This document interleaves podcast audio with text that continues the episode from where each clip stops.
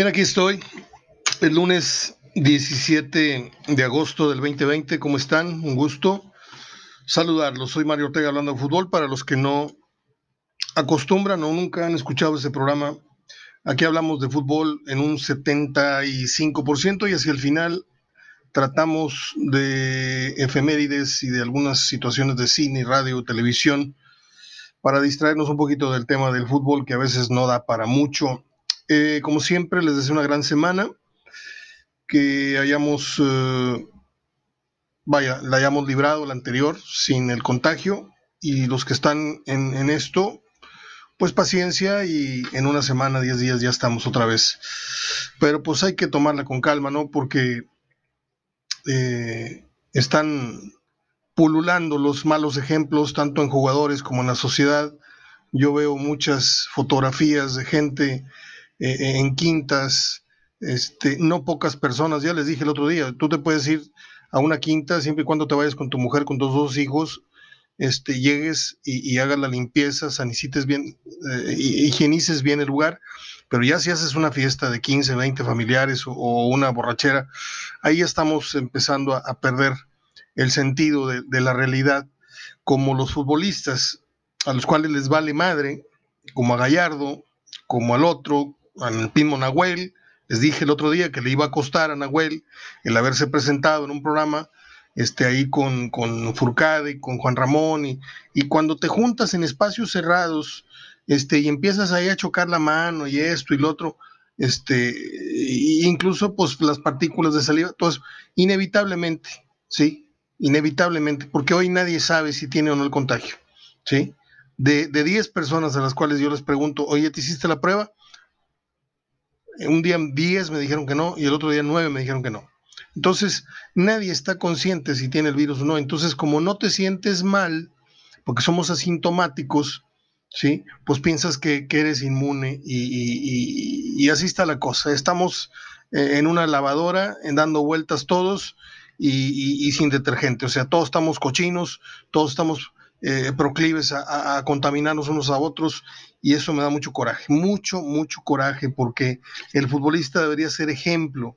Y, ahora pues resulta ser de que Gallardo cumplió años y también llevó la farafara y el otro día Diego Reyes y el otro día Dorlan y el otro día este Hugo González y el otro día Nahuel y luego el portero suplente y el otro y el entonces no están dando ejemplo, ni siquiera están cuidando sus, empleos, porque pues como están seguros, no, me alivio y regreso y no me dicen nada. Total, me quitan que el 20% de mi sueldo, no, no, no, eh, una, una pizca de mi sueldo, ni el 10% me llegan a multar, este, si es que los multan, porque los tienen entre algodones y eso, eso es muy injusto para una sociedad que eh, si te ven en la calle te pueden meter a la cárcel o te pueden multar porque no traes el tapabocas. El otro día se me emparejó un, un agente de tránsito este, y, me, detuvo en la carretera porque no traía puesto el tapabocas. Le dije, señor, voy, aquí está el, tapabocas, lo traigo de un lado de la oreja y, en el, y, traía ahí un vaso con Jamaica. Le dije, le voy tomando el agua. Usted me vio cuando me quité el tapabocas para tomar. Le dije, pero estoy dentro de mi coche, vamos dos personas no hay ningún problema, no estoy atentando contra nadie. Pero la cosa es la sacada de lana, ¿eh? también. Entonces, este, pues no se vale que los futbolistas sean unos intocables y unos irresponsables y a nosotros se nos venga la ley con todo el peso. Bueno, voy a cambiar de tema porque este, este tema me, sí me calienta mucho, la verdad me, irrita mucho los, los privilegios y, y, los abusos por otro lado. Hoy cierra la jornada 5 con el León Tijuana a las 9 de la noche por ahí. 906, les tengo los resultados, por si usted no los tiene muy, muy, muy claros. De la fecha 5, la tabla cómo quedó, sin que se haya cerrado todavía, le dije, León Tijuana se juega hoy por la noche. La jornada 6, les tengo los partidos y ahí te van de una vez mis pronósticos, Pepe, Pepe Luz. Creo que le di la vuelta a la tortilla, no estoy muy seguro. Ahí me dirás más al rato. Este, comentarios del Tigres 2, Toluca 3 eh, del América, no, de, bueno, sí, del América lo, lo, pasearon feo en, Querétaro. Eh, la excusa será de que jugó con 10 por la expulsión del defensa, pero antes con 11 también estaban siendo muy exhibidos. También estaremos hablando del Monterrey Necaxa 1-1, de la llegada inminente de Ronald Koeman al, al, banquillo del Barcelona, cuando todo parecía indicar que sería Xavi, pero ya luego nos enteramos cuál es la condición de Xavi. Xavi está esperando que haya cambio de presidente para él llegar y poner condiciones y poner a un hombre de todas sus confianzas en todos los departamentos del Barcelona, ¿sí? O sea, él quiere estar blindado y tiene, quiere tener bien cuidadas las espaldas y la llegada de Xavi va a ser inminente, pero cuando haya cambio de esta feta en la presidencia. Eso es lo que nos informamos hace rato. Eh, tenemos dos amigos. En, las idas a los mundiales hemos hecho muchas relaciones. Eh, de las otras también, no, no es cierto. De, aunque sí. Eh, con periodistas españoles. Francisco Javier González, homónimo de acá, a dos de acá. Este director de la agencia F para América Latina y luego ya se regresó a, a, Ya está grande el señor, lo conocí hace en el 94 y ya era como era cincuentón, 55, debe tener unos setenta y tantos años. Y no sé si estén funcionando o no, pero sigo en contacto y me, más o menos me ilustró al, respecto. Eh, déjeme ver. Ah, las efemérides el día de hoy. Son muy breves, pero son riquísimas. De hecho, ahí voy a gastar unos 10, 15 minutos porque hoy cumpleaños nada menos que el señor um, Robert De Niro. Cumple 77 años cumpleaños Champagne, un actor muy interesante que se ha echado al plato a las mujeres más hermosas y más despampanantes del medio cinematográfico. Perdón por decirlo, pero mi respeto para él. Este, empezó con Madonna, nada más así para abrir boca, y luego con Robin Wright, la que hizo este, aquella película de, de Forrest Gump, La güerita, que luego se muere de cáncer, pareja de, de Forrest, esa fue su segunda, una de sus otras esposas. También se echó al plato a esta, a la ex esposa de Luis García, que pues es un taquito placer, usted quiere, comparado con los mujerones que tuvo en el medio hollywoodense. Estaremos haciendo un recorrido por las eh, que yo considero, bueno, mis favoritas, eh, películas de, Robert De Niro, las mm, no tan conocidas que también son muy buenas y las que nunca debió haber filmado. Voy a hacer ese, ese break hacia el final, o con eso vamos a cerrar. Y también voy a señalar las películas de Champagne, un actor que lo tengo también muy, muy visto. Para los que gusten quedarse, el que quiera nada más escuchar de fútbol, usted va a escuchar el aviso en su momento cuando el contenido de fútbol termine. Perfecto. Déjeme darle un traguito a la Jamaica, porque esto va a estar largo. Llevamos ocho minutos de contenido, apenas la introducción del programa. Estamos por empezar con algunos tecos, algunos acentos. Escribí una, escribí una editorial ayer, se me fue el sueño. Y eran las 2 de, la mañana más o menos y, todavía estaba yo conectado, escribiendo cosas, eh, trayéndome algunos, este, algunos editoriales de, los medios españoles con, con, esto de la, de la madriza que le pusieron al Barcelona, que es, este, yo creo que no, no creo tener vida para, volver a ver un partido en el que al Barcelona le metan 8 o al Madrid le metan 8, no sé ustedes, pero por ahí escribimos este, una editorial que estoy buscando, permítame tantito, este, no sé si a ustedes les pasa, pero de repente medio se paraliza el, Facebook, se empieza a pensar, a pensar, a pensar, no es el Internet, yo he visto fallar mucho eh, el Facebook en esta última semana. Déjenme buscar, ya estoy entrando a mi página, permítanme un segundito, ahorita estoy con ustedes. Publiqué el resumen de... No, pues no quiere. Le doy clic a mi página y ya por fin se abrió.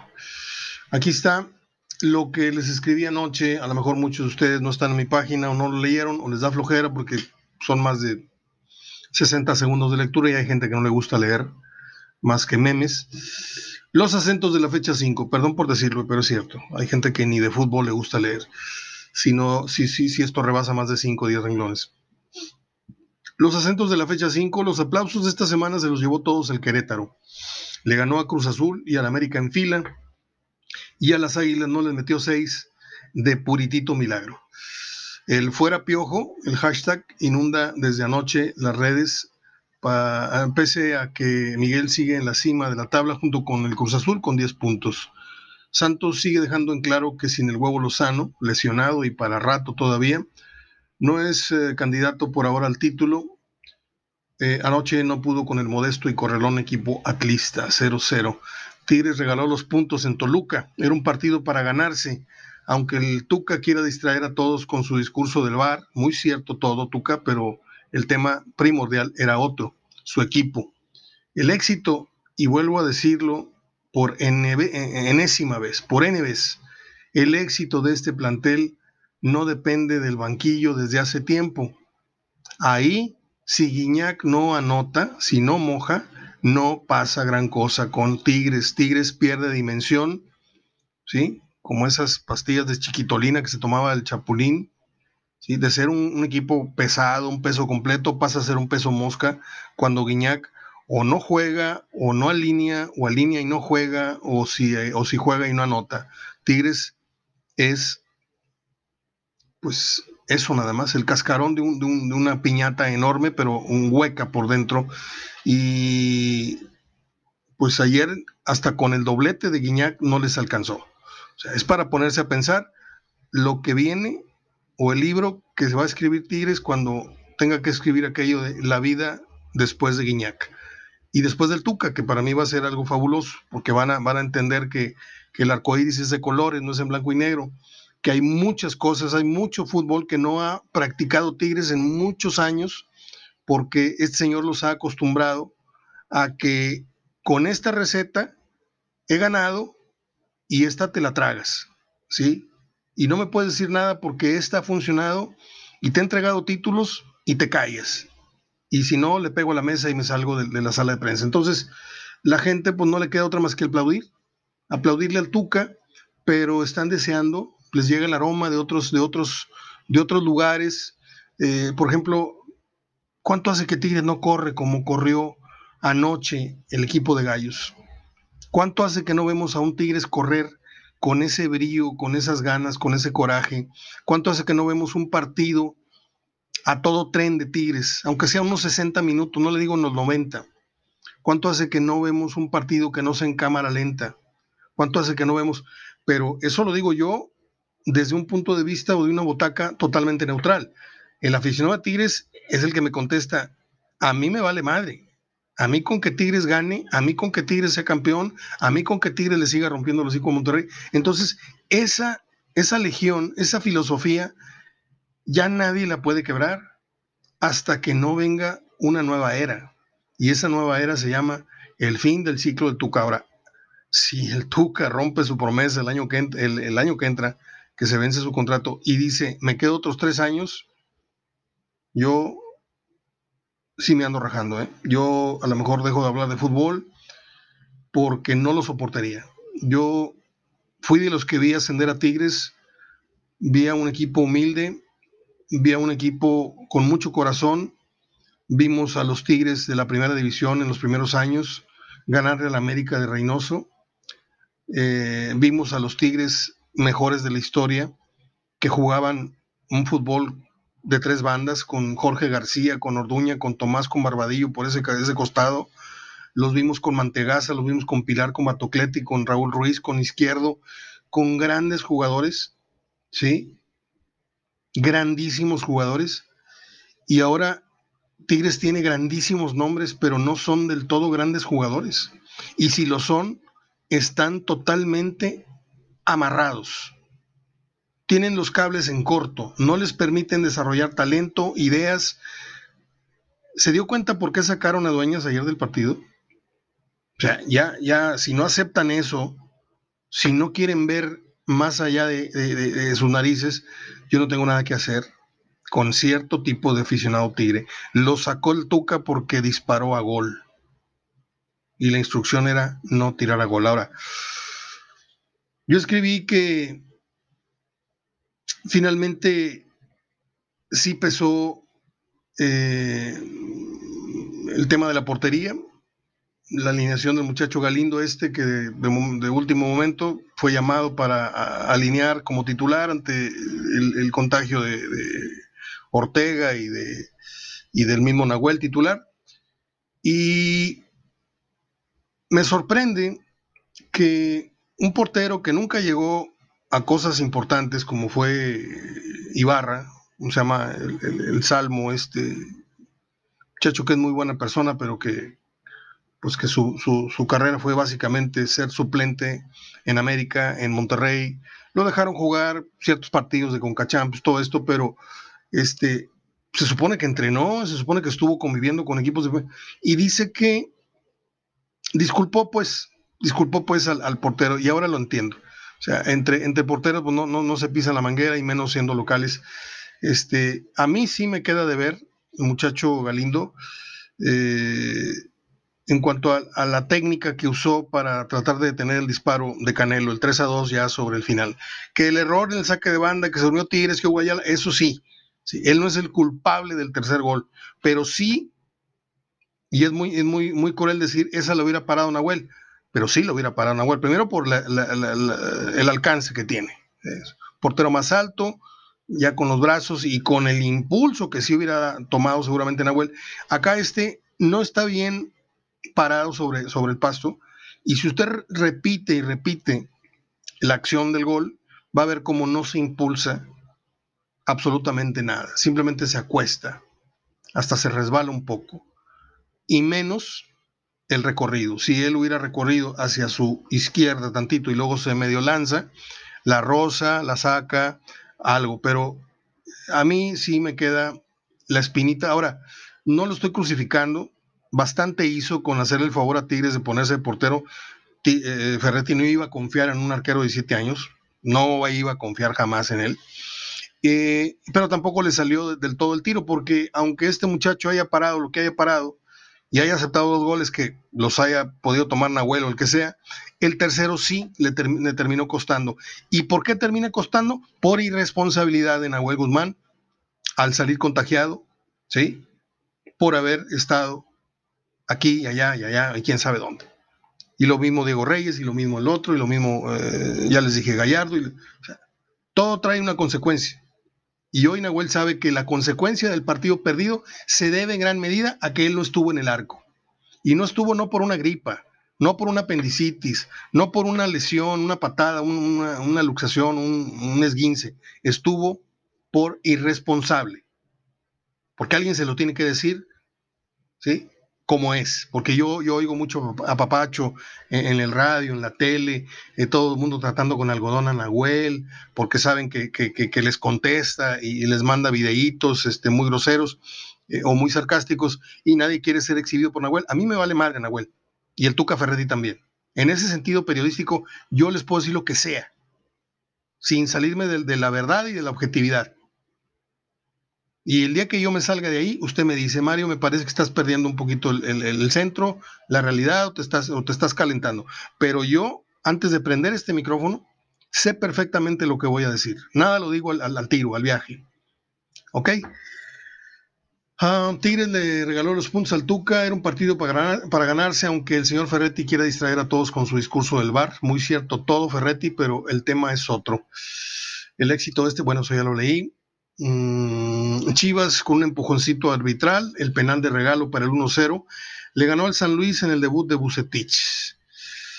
Y ahí ya no digo nada, porque mm, pues es Bucetich, y Bucetich no es este no es eh, el circo Ataide, o sea, no, no, no, no vayan, no, no esperen ver mucho espectáculo, y menos si no tiene a Suazo, y menos si no tiene a, a, y menos si no tiene a, a los extranjeros que le embetunaban un fútbol un tanto discreto y, gris.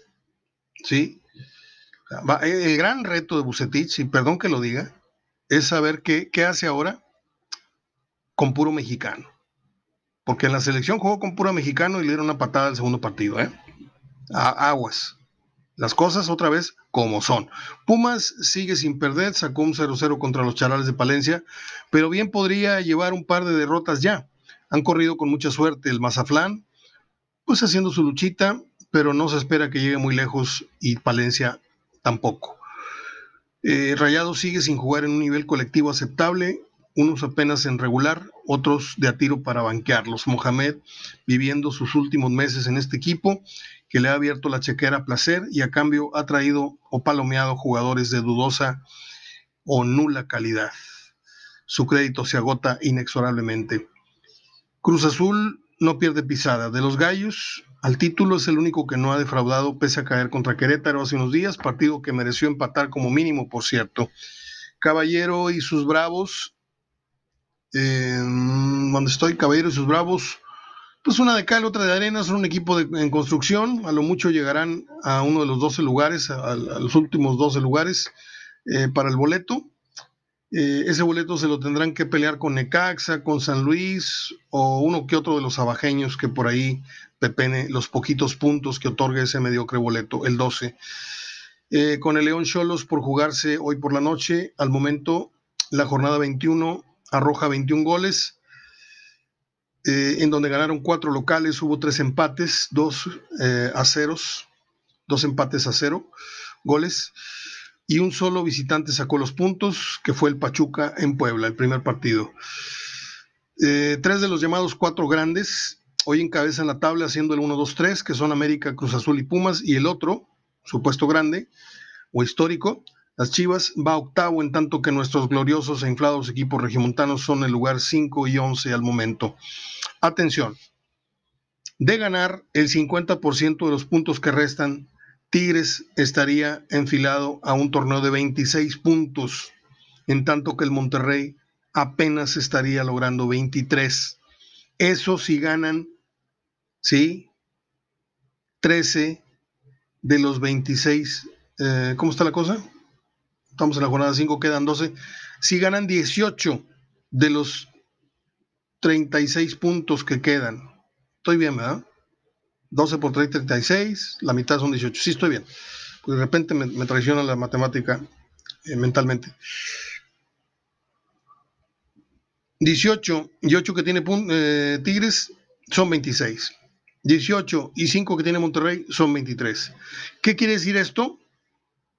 que Monterrey tendría que pisarle muy a fondo al acelerador, cosa que no ha hecho en este torneo, en el torneo anterior que se suspendió y en el torneo en el que fue campeón, en el que calificó octavo.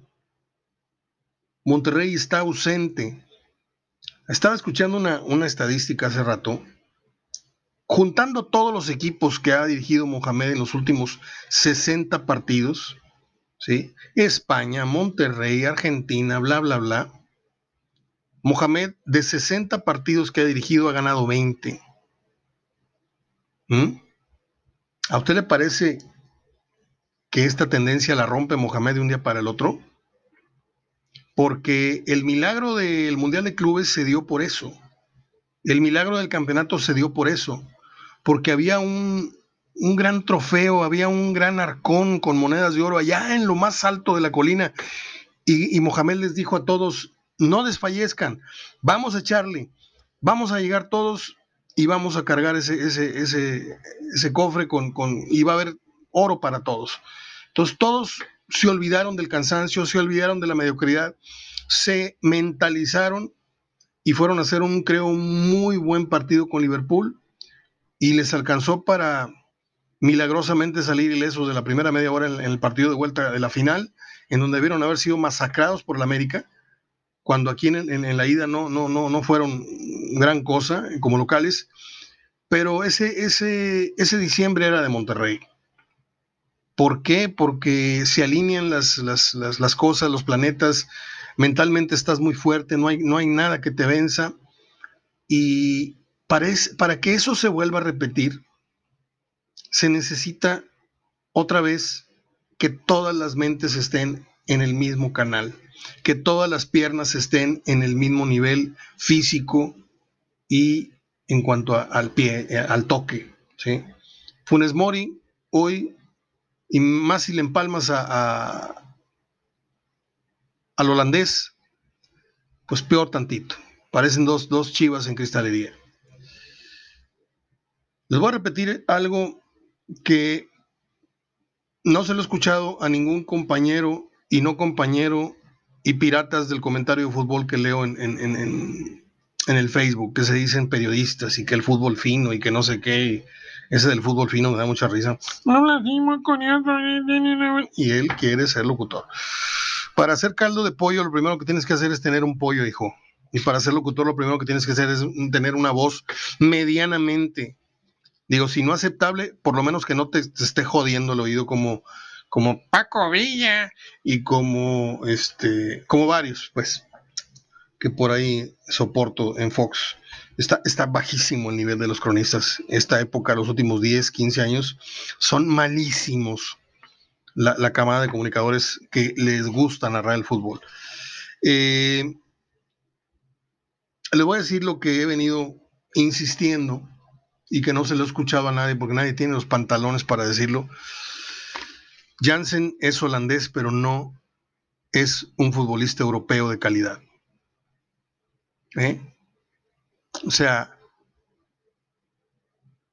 Jansen es un jugador que rápidamente se mimetizó al fútbol mexicano, rápido se enseñó a ponerse la tejana, a tomarse 12, 20 tecates eh, en su departamento o en alguna fiesta con amigos antes del coronavirus o durante o y el supuesto nivel con el que habría llegado, que no lo tenía porque venía de mucho tiempo parado, pues no lo perdió porque nunca lo tuvo. Se empezó a poner en tono físico y en tono futbolístico y más o menos empezó a hacer diferencia en el equipo en cuanto al esfuerzo, en cuanto a la gana que le ponía, las ganas. Y una que otra cosa futbolística, pero todo es en base a cargar en base a demoler con el físico, a ganar en los altos, a meter el cuerpo, pero de los 60 tiros que le he visto, cuando no son con el tobillo, cuando no son con espinilla, cuando no son muy bien puestos, van para afuera. Dígame cuántos goles tiene Jansen desde que llegó en la liga, porque no lo trajeron para ser campeón a Jansen, a ser campeones con Jansen en la Copa. ¿eh? Los trajeron para más o menos gargantearle a Tigres. Yo también tengo un extranjero y este es holandés. El tuyo es francés. El mío está más joven. El mío es más guapo va a meter más goles. No, Jansen ha sido una paloma de cinco pesos que no truena. ¿eh? Jansen no tiene modales de futbolista europeo. Tiene modales de un futbolista del NFL o de un futbolista, de, un jugador de rugby o un jugador.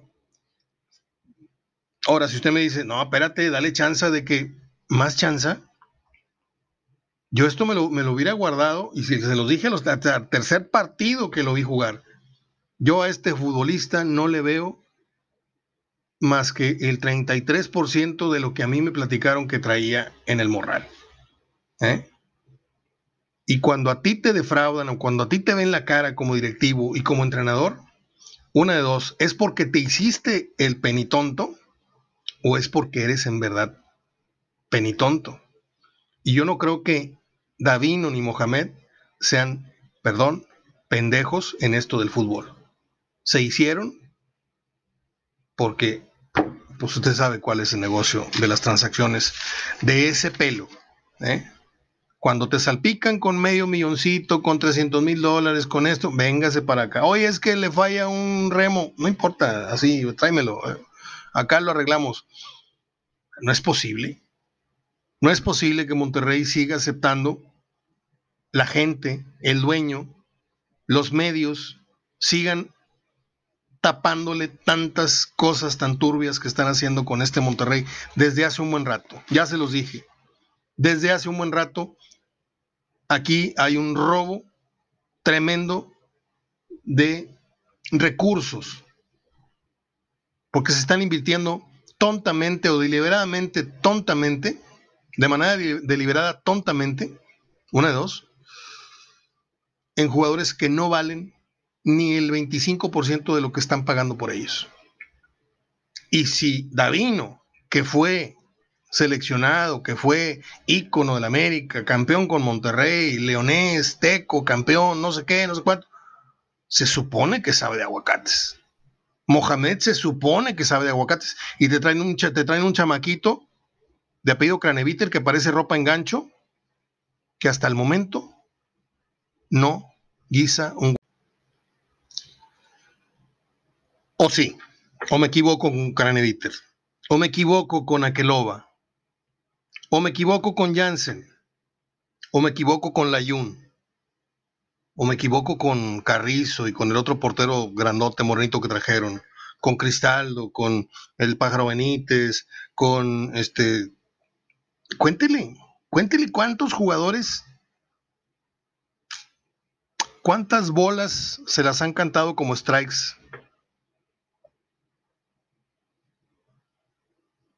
Como, como muy buenos lanzamientos. Y la verdad, pésimas pésimas contrataciones. Ahora, si usted me dice, Mario, no todos pueden ser Guiñacs. No, yo estoy de acuerdo. Para que Tigres le vuelva a pegar al clavo. Ahora, lo de Guiñac es un, es un, es un milagro de, la vida, porque ni siquiera lo buscó Tigres. Bueno, esa historia ya la contamos muchas veces. A, Tigres le ofrecieron a Guiñac. Yo estoy de acuerdo que no todos van a ser chupetes suazos o guilles francos, pero oye, un Alex, un Herbiti por ahí que te encuentres, un Vega, ¿sí? jugadores con un poquito más de, oficio que tirar una patada y, robarla y, y darla. No, que también tengan. Luis Pérez era medio defensivo y se convirtió en un medio ofensivo. ¿Sí? Craneviter a mí realmente me, comería, no sé, un plato de habas, que es lo que más odio en la vida. El día que yo diga, wow, este partido, Craneviter fue el, el hombre, el, el muchacho de la película. Layun es el muchacho de la película cada 15 partidos que juega con Monterrey. Cada 10 partidos le pega decentemente al balón o pone un centro decente de gol. Pero tenemos que esperar 9 para ver a Layun, aquel del Porto, aquel Layun europeo. ¿Sí? Monterrey se arrancó comprando estatus, se arrancó comprando pasaporte de, ya tengo un holandés, tengo a un europeo, tengo a, y la verdad no tiene más que, no completa 11 jugadores de prestigio y de nivel en realidad, cuando muchos dicen, no, qué gordo el plantel, no, qué bárbaro. Tigres es otro boleto. Tigres es un muy buen equipo, pero también ya se le está cansando el caballo, ya, ya, ya tiene un plantel muy grande. Y a mí no me gusta, no me está gustando esa renovación de los jugadores que se van a quedar con la estafeta, salvo Leo Fernández, que es un muchachito que promete mucho y que hay que esperarlo, pero los Quiñones, ¿a usted le gusta para que los Quiñones sean los reyes de del universitario cuando se vaya este, Guiñac y cuando se vaya Vargas? Que también es otro que, que juega a ratitos Vargas tiene mucha clase, pero es un jugador muy vago, es un jugador muy colmilludo. Sabe cuándo correr, sabe cuándo estar parado. ¿sí? No le molesta estar en la banca, está toda madre. Si entra 10 minutos, él entra risa y risa. Si lo sacan, sale risa y risa. Viven, nadan en dinero. Tiene millones y millones de dólares en, la, en el banco. Tiene un mujerón, dicho con todo respeto gente que no vive en este, en este mundo, están fuera, fuera, fuera de, la realidad. Entonces a él, lo que yo diga, lo que diga el de la tele, lo que diga, se dice que se va a Brasil, a, Brasil, yo no me sé la versión real, sé que tiene problemas con su pareja, que la pareja ya está en Brasil, a lo mejor la pareja tuiteó o publicó una, foto desde Minas Gerais, este, casualmente donde está este, el ex técnico chileno, se me olvida siempre su nombre, se parece a Andrea Agassi, pero ya, ya grandecito. Este, no sé, no sé, yo, yo, yo creo que los días de, Vargas también están contados y el reloj biológico de Guiñac avanza inexorablemente y un día va a decir, ya me voy, aquí me quedo y se va a ser presidente, director deportivo, algo, porque Guiñac va a terminar siendo algo en Tigres, de mí se acuerdan aunque no, no se necesita ser un, adivino para eso.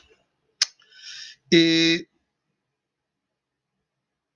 yo no veo tan, tan grave la situación en Tigres, la veo grave a futuro. El día que no esté Guiñac, ¿quién va a meter goles ahí? ¿Cómo van a volver a armar una defensa como la que tuvo alguna vez Tigres? ¿Y quién va a ser el próximo entrenador? ¿Y quién va a ser la próxima defensa? ¿Y quién va a ser el próximo? Esos problemas están a la vuelta de la esquina. Pero de eso al presente, hoy Tigres tiene para sí ser uno de los primeros cuatro de la tabla. Al momento, pues, pues ahí la lleva, ¿no? Pues es quinto lugar. El Tuca Ferretti ni suda ni se acongoja con ello. Tiene ocho puntos. Está dos del primer lugar, que son América y Cruz Azul. Ahí no hay drama, ahí no pasa nada.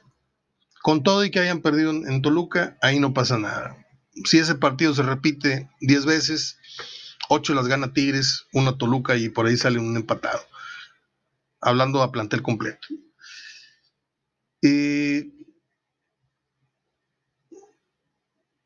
Puebla perdió con Pachuca 1-0, Chivas ganó 2-1, Cruz Azul 3-2 a Juárez, Monterrey 1-1 con Necaxa.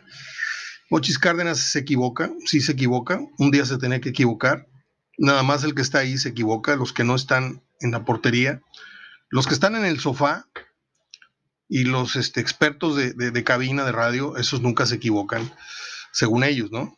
Hay un, hay un, hay un regordete ahí que se llama Roberto Flores, que antes le tiraba mierda y media al, al, micrófono en el, del que hoy traga, que se siente hecho a mano, ¿sí?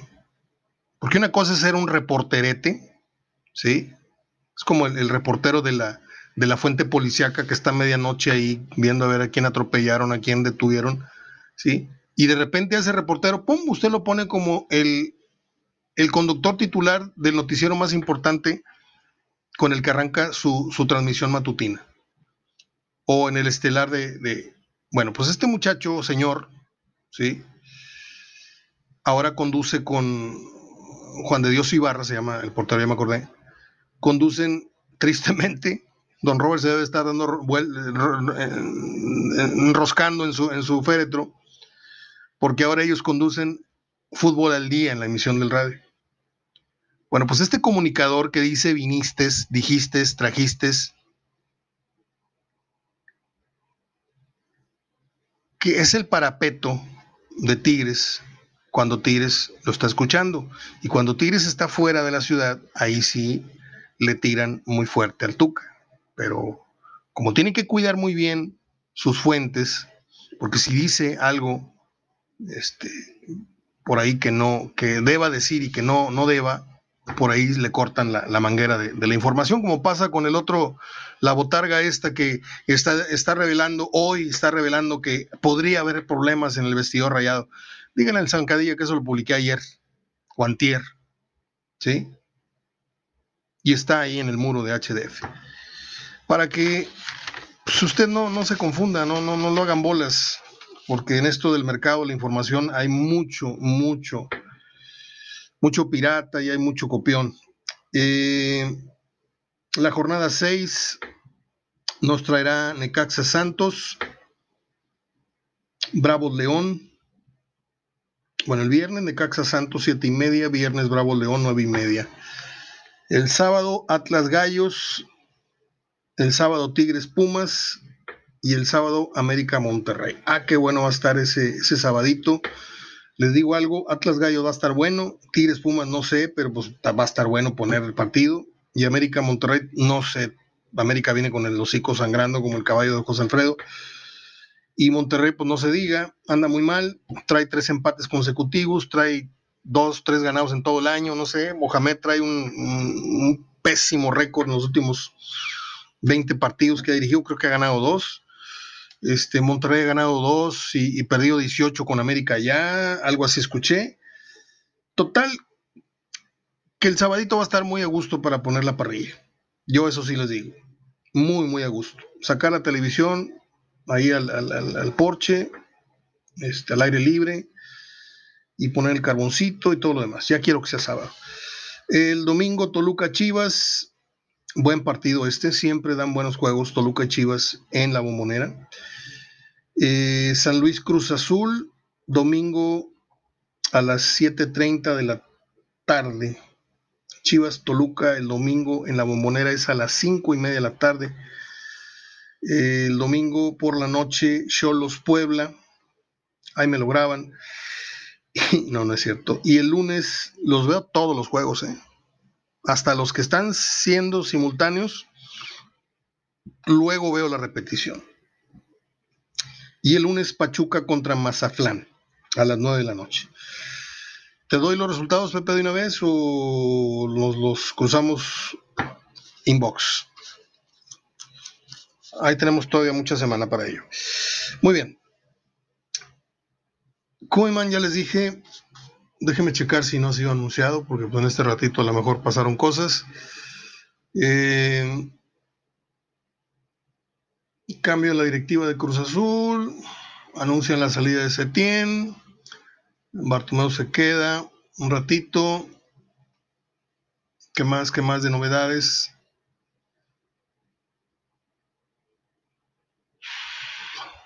Nada más. Nada más. Bueno, pues eh, yo aquí le doy el cerrojazo a la cuestión del fútbol. Eh,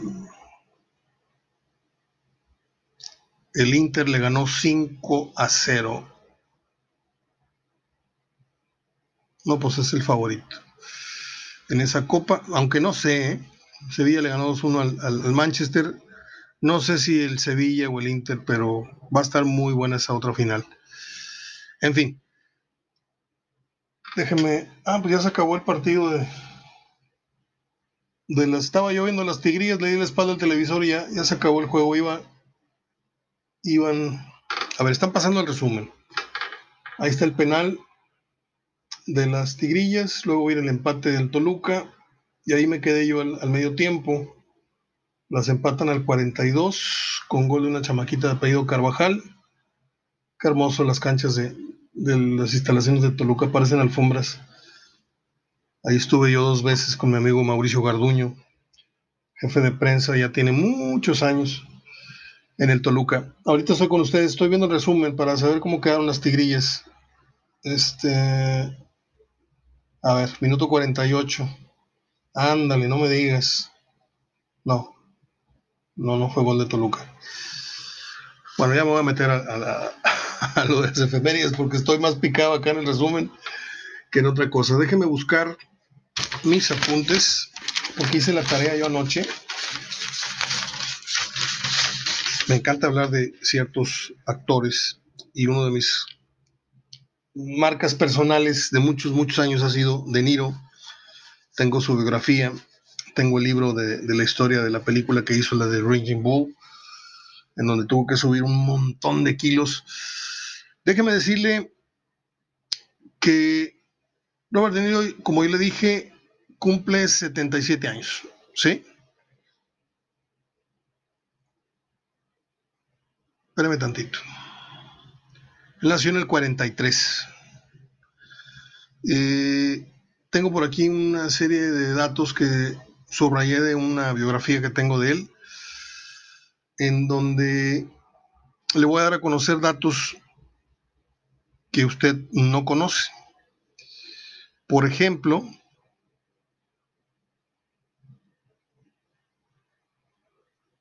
ha ganado dos premios Óscares dos, dos premios Oscar.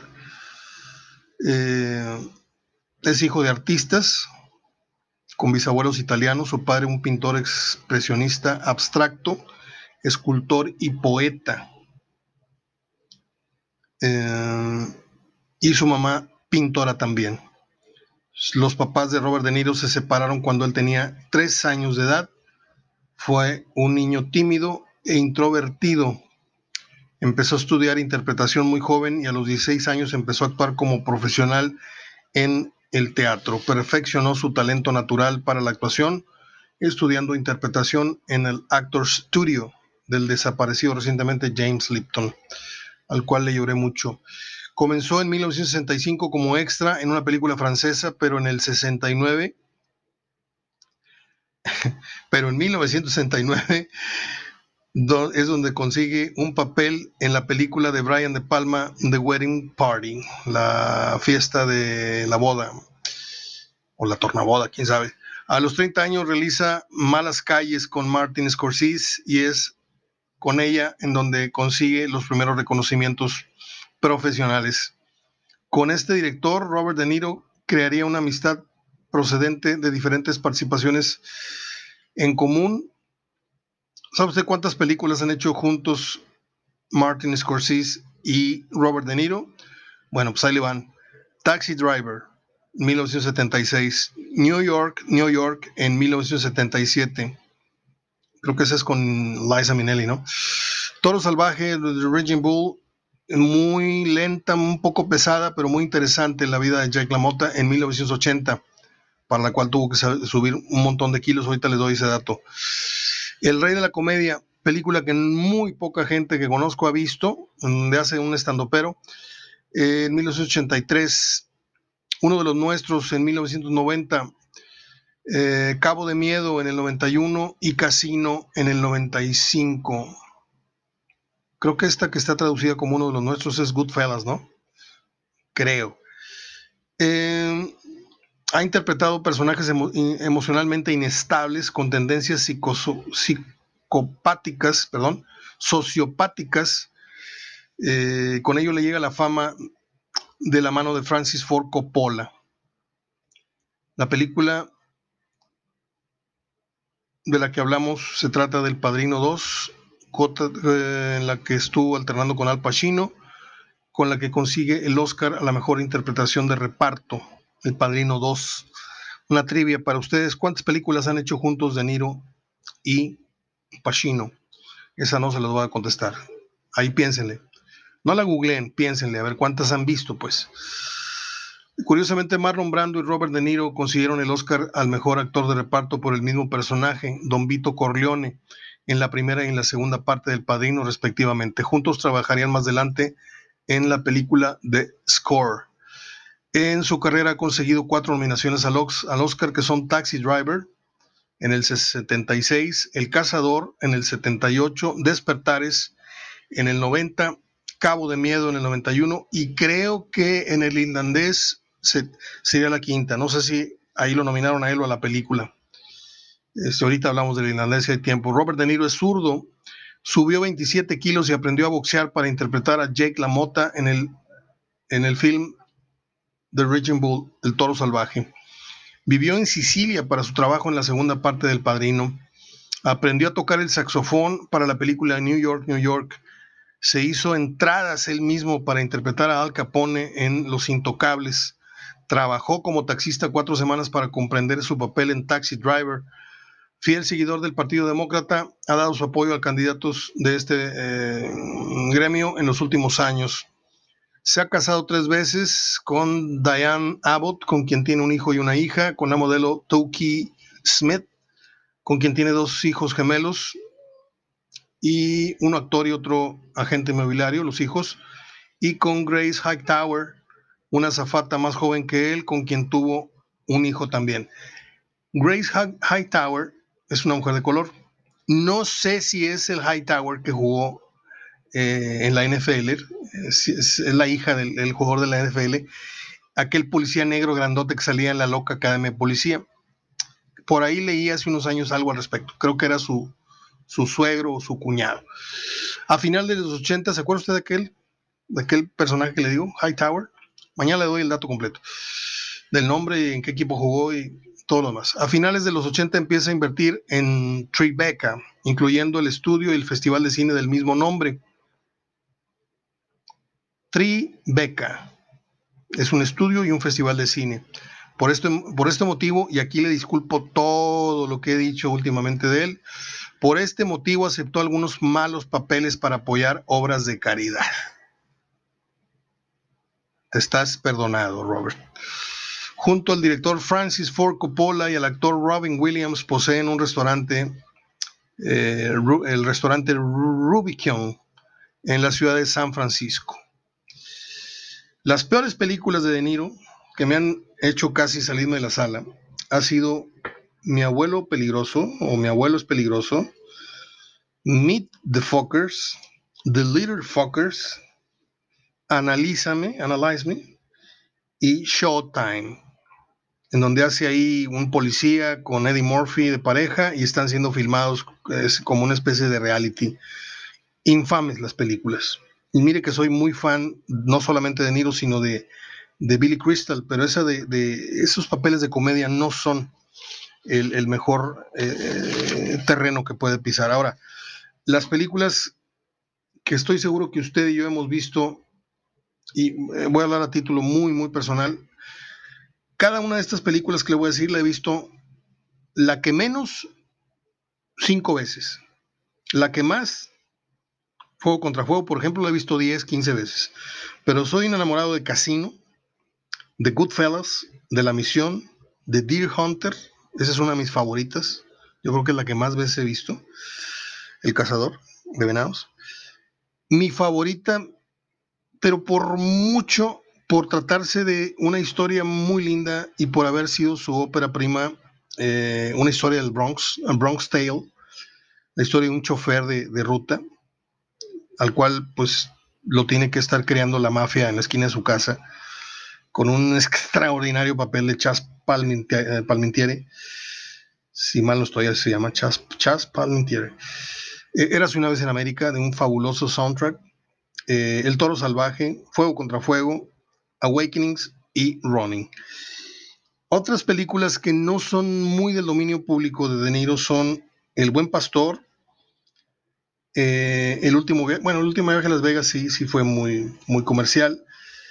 Una comedia en la cual abro una excepción, en donde fue muy divertido, fue en Midnight Run, ¿sí? en donde lleva preso a un, a un maleante, que es Charles Grodin, algo así es muy divertido ese, papel que hace eh, De Niro y él. Hacen buena pareja. Y obviamente taxi driver de la cual todos hablan, pero que pocos han visto. La, verdad, los jóvenes de hoy pueden presumir que vieron tal y cual y cual, pero muy pocos se remontan al cine primero de De, de, de Niro y uno de ellos es Taxi Driver, en donde aparece la muy, muy naciente en el cine mm, Jodie Foster cuando era todavía mujercita. Ya después se nos hizo, se nos cambió de bando. Bueno, pues este, son 22 minutos. Feliz cumpleaños a don Robert De Niro. 77 años. Paso con Champagne rápido para no fastidiarlos. Las mejores películas que yo puedo recomendar, que yo puedo recomendar de Champagne son Mystic River del 2003, Río Místico, anótele, eh, The Gunman eh, yo la tengo como tiro de gracia, este del 2015. No, es cierto, esa no es, tiro de gracia. The Gunman. Yo soy Sam, pues un papel que hace con un problema psicológico. Eh, Milk le ganó mucho, mucha fama, mucho reconocimiento. No me acuerdo si ganó algo o no. Uno de los papeles más impactantes eh, que ha hecho fue Pena de Muerte, Dead Man Walking con Susan Sarandon, el gran papel que hace de abogado en Carlitos Way, el que defiende a, Pacino, el no menos intenso papel que hace en 21 gramos de Iñárritu, peliculón, mm, la delgada línea roja del 98, película de guerra, una reciente que es buenísima que hizo con Mel Gibson, mire que para que yo diga que Gibson hizo una gran película, es porque mucho tiene que ver Champagne entre la razón y la locura. Gran, gran película. Eh, Pecados de Guerra del 89. Um, la intérprete es buena película. Mm, Colores de Guerra con Robert Dugal, donde hace el papel de un, de un policía. Este, ha hecho varias con con Jack Nicholson, Vidas Cruzadas, en 95. Ahora le digo otra de que haya hecho con El Juramento de Pledge en el 2001. Y ya estoy por terminar. Em, ¿Qué más? Hay una comedia ahí muy simpática con De Niro, eh, We're No Angels, del 89. Son dos prófugos que se esconden en una iglesia y se hacen pasar por, por curas. Está muy buena esa comedia, si usted la ve por ahí en la tele. Em, hizo un documental que formó parte de la película Septiembre 11. Está muy interesante la visión que tuvo él de, ese, acontecimiento. Es una serie de clips cortos y él colabora con uno. Está muy bueno. Yo compré ese DVD en su momento, luego lo regalé. Septiembre 11 se llama. Y él ahí interviene como director de uno de los clips. El juramento o juicio en Berlín con Martin Sheen. Mm, ya. No me acuerdo. Bueno, no sé cómo traducen acá eh, la película Tiro de Gracia, pero ahí es donde conoce a, a, Robin Wright, que luego fue su esposa. Y también hay una en donde filma con Madonna, y es ahí donde se le echa el plato y se casan pero no me acuerdo cómo se llama esa película. ¿Será que no la vi? En fin. Pues es todo. Ya les hablé un buen rato de cine, de Champagne, de De Niro, de la jornada 5, de los partidos que vienen, de Koeman, que es virtualmente el técnico del Barcelona, dicen. Les hablé a fondo de lo que yo creo que, que pasa con Tigres y con Rayados. Creo que Rayados es un espantapájaros del fútbol tiene la forma, tiene la figura, pero ya que te le paras enfrente y ves que no hace gran cosa, los equipos le están empezando a perder el respeto. Creo que ahí sobran cuatro camisetas titulares y otras cuatro o cinco del roster de traídos de fuera. De canteranos, ahí déjenlos, déjenlos formarse, déjenlos que, que agarren callo entrenando y jugando con los, los grandotes pero los que se han traído de fuera, los ponchitos, los estos, los craneviters, los layunes, los... O sea, falta alguien que llegue y le dé un coscorrón a Davino y le diga, no manches tu vida con una traición.